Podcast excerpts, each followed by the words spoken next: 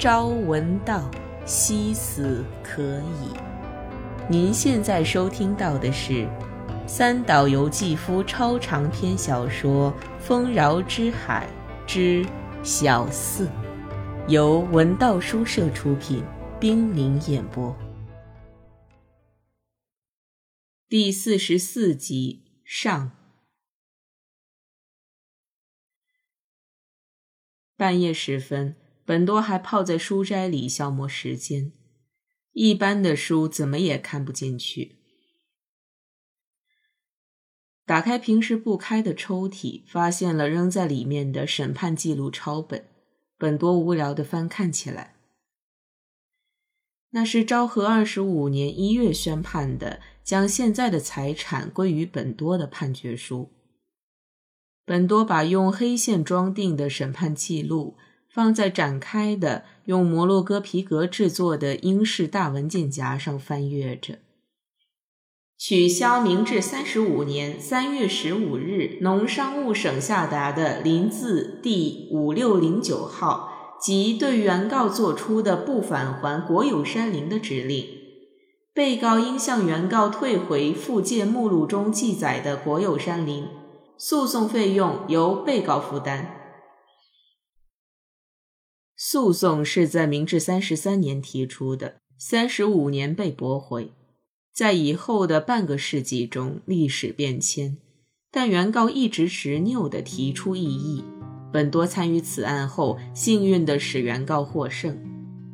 想来，与本多毫无关联的福岛县地区的那片山林，现在却如此支撑着本多的财富与腐化的生活，简直是匪夷所思。到了夜间，人迹罕见的山林，连同那阴湿的杂草，为了本多今天的生活，日复一日的自然成长着。如果在明治末叶，走在山路上的行人看到那高高耸立的山林而赞叹其崇高时，要是知道那只是为五十年后的人们的愚蠢服务的话，又该作何感想呢？本多倾听着。重生稀疏，妻子已在灵室沉沉入睡，家里被夜晚骤然加剧的凉气所笼罩。游泳池落成的招待会五点结束，除庆子与月光公主之外的客人都该离去，但金熙和春元夫人坚持不走，他们本来就打算住在这里的。这样一来，晚餐与房间的分配都不大好办。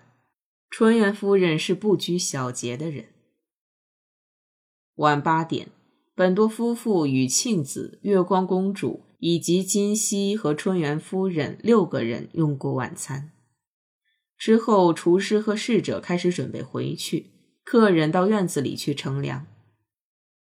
金熙与春元夫人去了凉亭，许久没有回来。本多原打算安排庆子住最里面的客房，月光公主住书房隔壁的客房。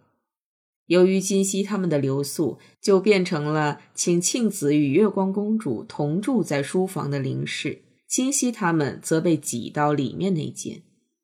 结果，本多尽情地欣赏月光公主单独一人的睡态的意图落了空。和庆子同屋，月光公主睡觉时肯定要拘谨的。审判记录里的文字，本多一个字也没有看进去。六训令第四项第十五号既有：此外，依照幕府及各藩的制度，应承认其所属之事实。意思是，除一号至十四号所列具体事项之外，可以认定尚有一般的所属之事实时，应予返还。所谓一般的所属之事实。他看了一下表，已是十二点过五六分了。突然，在黑暗中，他的神经被什么东西吸引住了，胸中涌起了难以名状的甘甜的心跳。本多曾经体会过这样的心跳：夜间在公园里潜伏时，急切盼望的事情终于在眼前出现之际，就像红蚂蚁一起爬上了心脏，引起这样的心跳。那是一种雪崩，这黑暗的蜜一般的雪崩，是以令人晕眩的甜蜜把世界包裹起来的。它压断理智之柱，用机械的律动记录下了所有的情感，一切都被它融化了，任何反抗都是徒劳的。它是从哪里袭来的呢？在某个地方有官能的深深的巢穴，一旦它从远处发出指令。无论多么贫乏的触角，也敏感地轻轻摇动，一定要抛弃一切而跑出去。快乐的召唤与死的召唤多么相似！一旦被召唤，眼前的任何事情都无足轻重，就像一条幽灵船一样。一旦听到喊声，眼前的任何工作都不再重要。刚刚着笔的航海日记，吃了一半的晚餐，擦完一只的皮鞋，至于镜前的木梳。尚未系牢船缆，全体船员就消失得无影无踪了。必须舍弃刚刚做完一半的工作，不顾一切而出走。心跳是发生这种事情的预兆。虽说由那里开始的事情是不体面的、丑陋的，但是这心跳必定包含着彩虹般的锋利，闪耀着与崇高难以区分的东西。与崇高难以区分的东西，也正是稀奇古怪的东西。促使人做出极其高尚的事业、极其刚烈的行为的力量，与引诱人做那极卑鄙、极快乐、极龌龊的梦的力量，同出于一源，伴随着同样预兆的心跳，是我们最不愿意看到的事实。如果最卑鄙的欲望不过是若隐若现的卑鄙的影子，在这最初的心跳中没有闪耀崇高的诱惑，那么人还可以保持平静的自尊心活下去。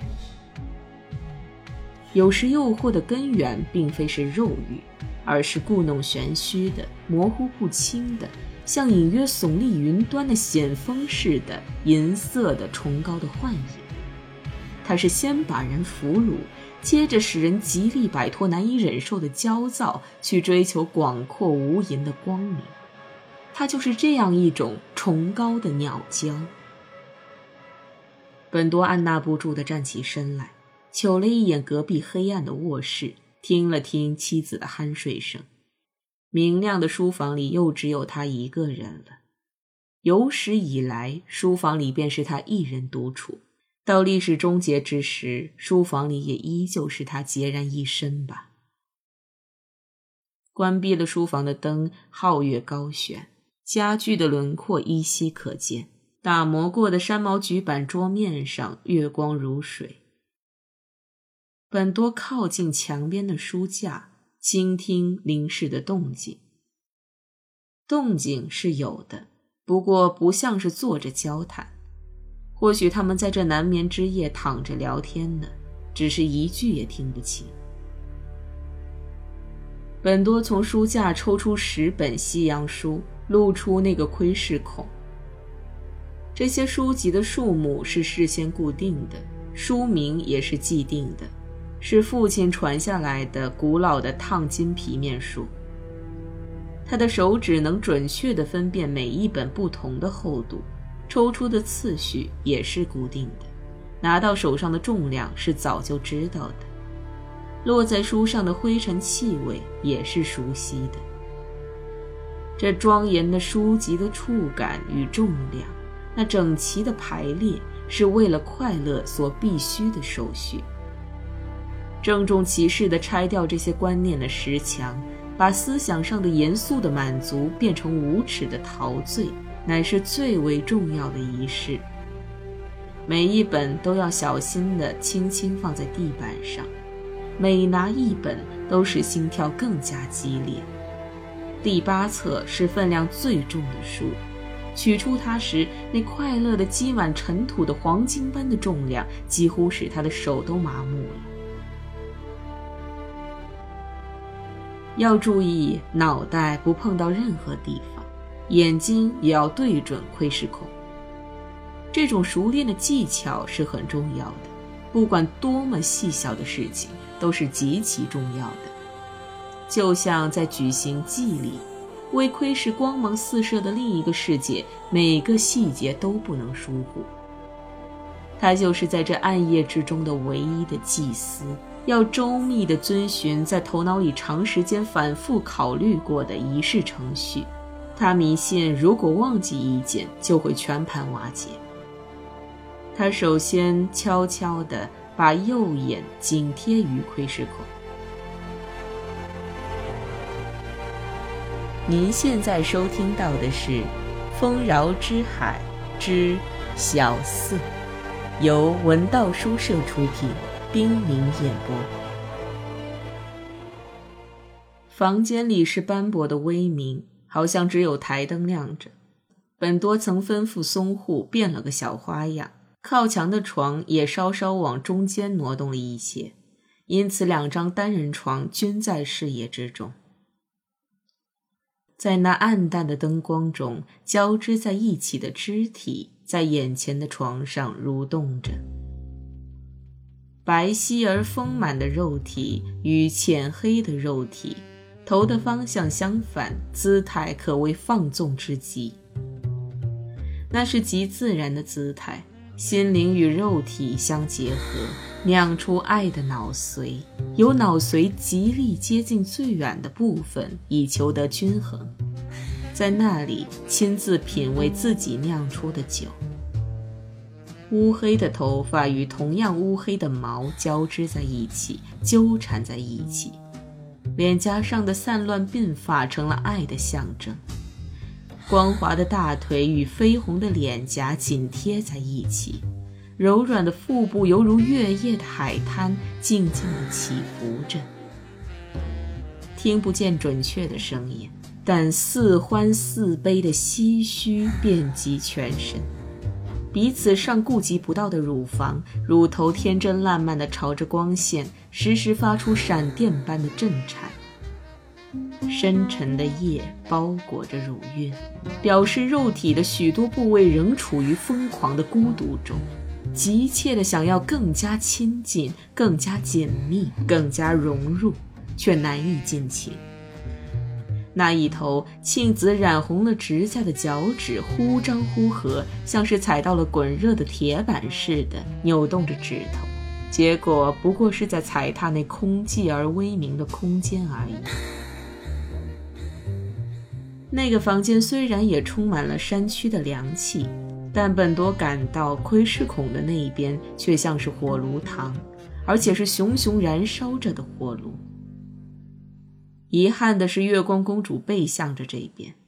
白天仔细观察过的那几沟中，汗水静静的流淌，不久溢出沟外，滴在下边黑暗的侧腹部。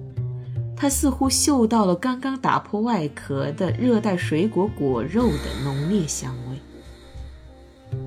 庆子像要骑在上面似的，稍微挪开身子。公主把伸进庆子光滑的双腿之间的脑袋抬起，露出了乳房。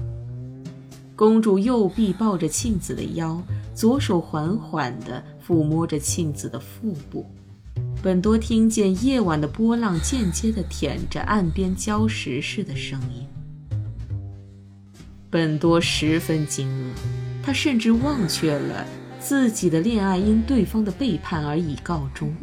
因为他初次看到月光公主的真挚之情是多么美好。月光公主仰面而卧，闭着眼睛，额头埋在庆子时而痉挛的腿间。本多看见，从月光公主紧闭着的眼睛的长睫毛里，一串泪珠滚动着流到脸颊。一切都在无限的波动之中，奔向闻所未闻的绝顶。为达到那谁也梦想不到的、可望不可及的至高无上的境界，两个女人在拼力合作。本多看到那稀有的绝顶，像是一顶灿烂夺目的王冠，浮现在混沌的空中。那是俯视蠕动着的两个女人而悬着的暹罗式圆月王冠。大概只有本多的眼睛才能如梦如幻的看到，两个女人交替着，时而扬起身子，时而瘫软在喘息与汗水中。在那似乎垂手可得又无法企及之处，王冠凛然的悬浮着。那梦想的顶点，那梦幻般的金色境界展开之时，情景突然一变。本多看见这两个纠缠在一起的女人，现出苦闷之相。肉体剧烈抖动着，紧皱着眉头，似乎那火热的身体痛苦万分的想从灼热的物体中挣脱出来，但是没有翅膀。他不停地从束缚、从苦恼中逃脱的徒劳的动作着，而肉体牢牢地拉住他，恍惚的精神在劝慰他。月光公主美丽的黑乳汗水淋淋，右乳被庆子的身体压得变了形，抚摸着庆子腹部的左手握着那直挺挺的喘息着的左乳。乳头在颤动的坟头上打盹，汗水为这新鲜的红土坟头增添了明亮的雨的光泽。此时，月光公主似乎嫉妒庆子的腿的自由活动，要把那腿据为己有。她高举起左臂，抓住庆子的腿，像是断了气也无妨一般，紧贴在自己的脸上。庆子那威风凛凛的白腿完全盖住了公主的脸。月光公主的腋窝露出来了，左侧乳头的左边一直隐在陛下看不到之处，在那木矮般的褐色肌肤上，宛如卯星的三颗小黑痣，赫然可见。本多受到了万箭穿心般的一击。他从窥视孔缩回脑袋，正要离开书架，有人轻轻拍了拍他的后背。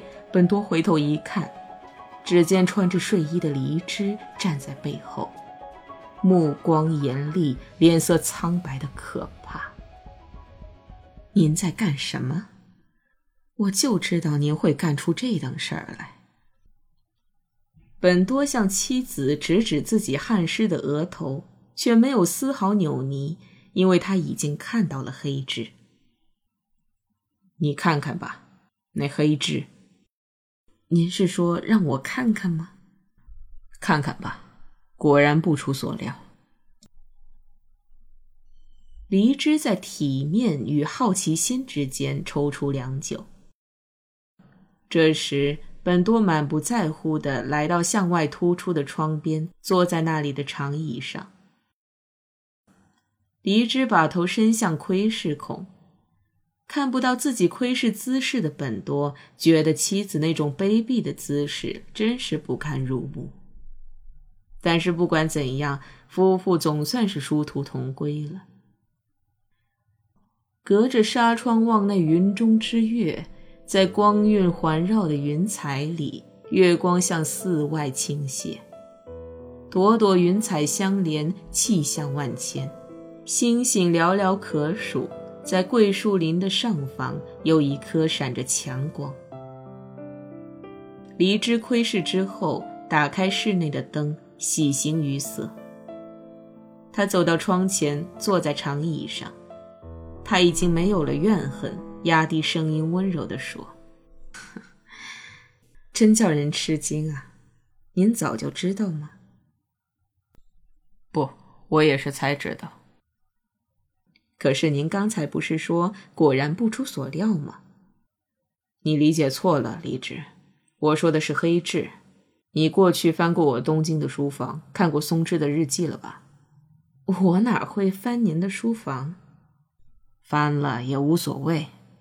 我是问你看过松枝的日记吧？啊，别人的日记我不感兴趣，不记得了。本多让他去寝室取雪茄烟，黎枝立即照办，甚至用手掌遮着纱窗的风给他点火。松枝的日记里写着有关转世的标志，你看见了吧？公主左边腋窝的三个黑痣，那黑痣本来是松枝身上的。黎枝对本多的话不置可否，大概认为那是丈夫的顿词。本多想和妻子共同回忆，又追问：“嗯，看见了吧？那黑痣。”哎呀，怎么说呢？看见了比黑痣更惊人的事。人呐，真是不可理解。所以，月光公主是松枝的转世。黎之用怜悯的眼神凝视着本多，这个相信自己的病已经治好的女人，又要做一个给别人治病的人，这不是很自然的吗？这个确信着粗野的现实的女人，也想让丈夫尝一尝像海水刺激皮肤似的那种粗野的味道。黎之虽然也有过改变自身的欲望。但当他认识到，即使自己不变，只用眼睛看也可以看见世界在变，他就觉得还是相信现实才是明智的。那么，这时的离枝已经不是从前的离枝了，她有些藐视丈夫的世界。其实她还不了解，由于她这一看，自己就成了丈夫的同谋。您说什么转世？傻话！我不想看什么日记。现在总算平静下来了，您这回也该清醒了吧？我呢，我被一个完全错误的估计折腾得好苦，一直跟一个幻想较劲，一想到这些就觉得很累。不过总算还好，以后再没什么烦恼的事了。夫妻二人坐在长椅的两头，中间放着烟灰缸，恐怕离枝着凉。本多关了玻璃窗，雪茄的烟雾在灯光下弥漫着。两个人相对无言，但与白天的沉默完全不同。此刻，本多想到，如果由于看到了令人厌恶的事，能使两颗心结合在一起。他和黎之也能像世上的许多夫妇那样，把自己的道德之端正，像洁白的围裙一般挂在各自的胸前，每日三次坐在餐桌前，得意地填满肚子，有权利藐视不伦不类的事情，这该有多好啊！然而，事实上，两个人已成为了有窥视癖的夫妇。但是，二人的所见并不相同。本多发现了实质，而离之发现的则是虚妄。共同的只是两人走过的这段路程，除了给他们留下了至今尚未恢复的疲劳外，一无所获。今后剩下的只是两人互相安慰了。最后，黎之打了个能够窥见地狱最底层般的大大的哈欠。一边拢着鬓发，用词得体地说：“哎，我考虑，我们还是领养个孩子吧。”在一瞬间，死亡已从本多的心中飞走。本多现在已经有理由相信自己或许是长生不死的。他抹去粘在嘴唇上的雪茄烟叶，坚决地说：“不，还是两个人生活为好。”最好没有后代。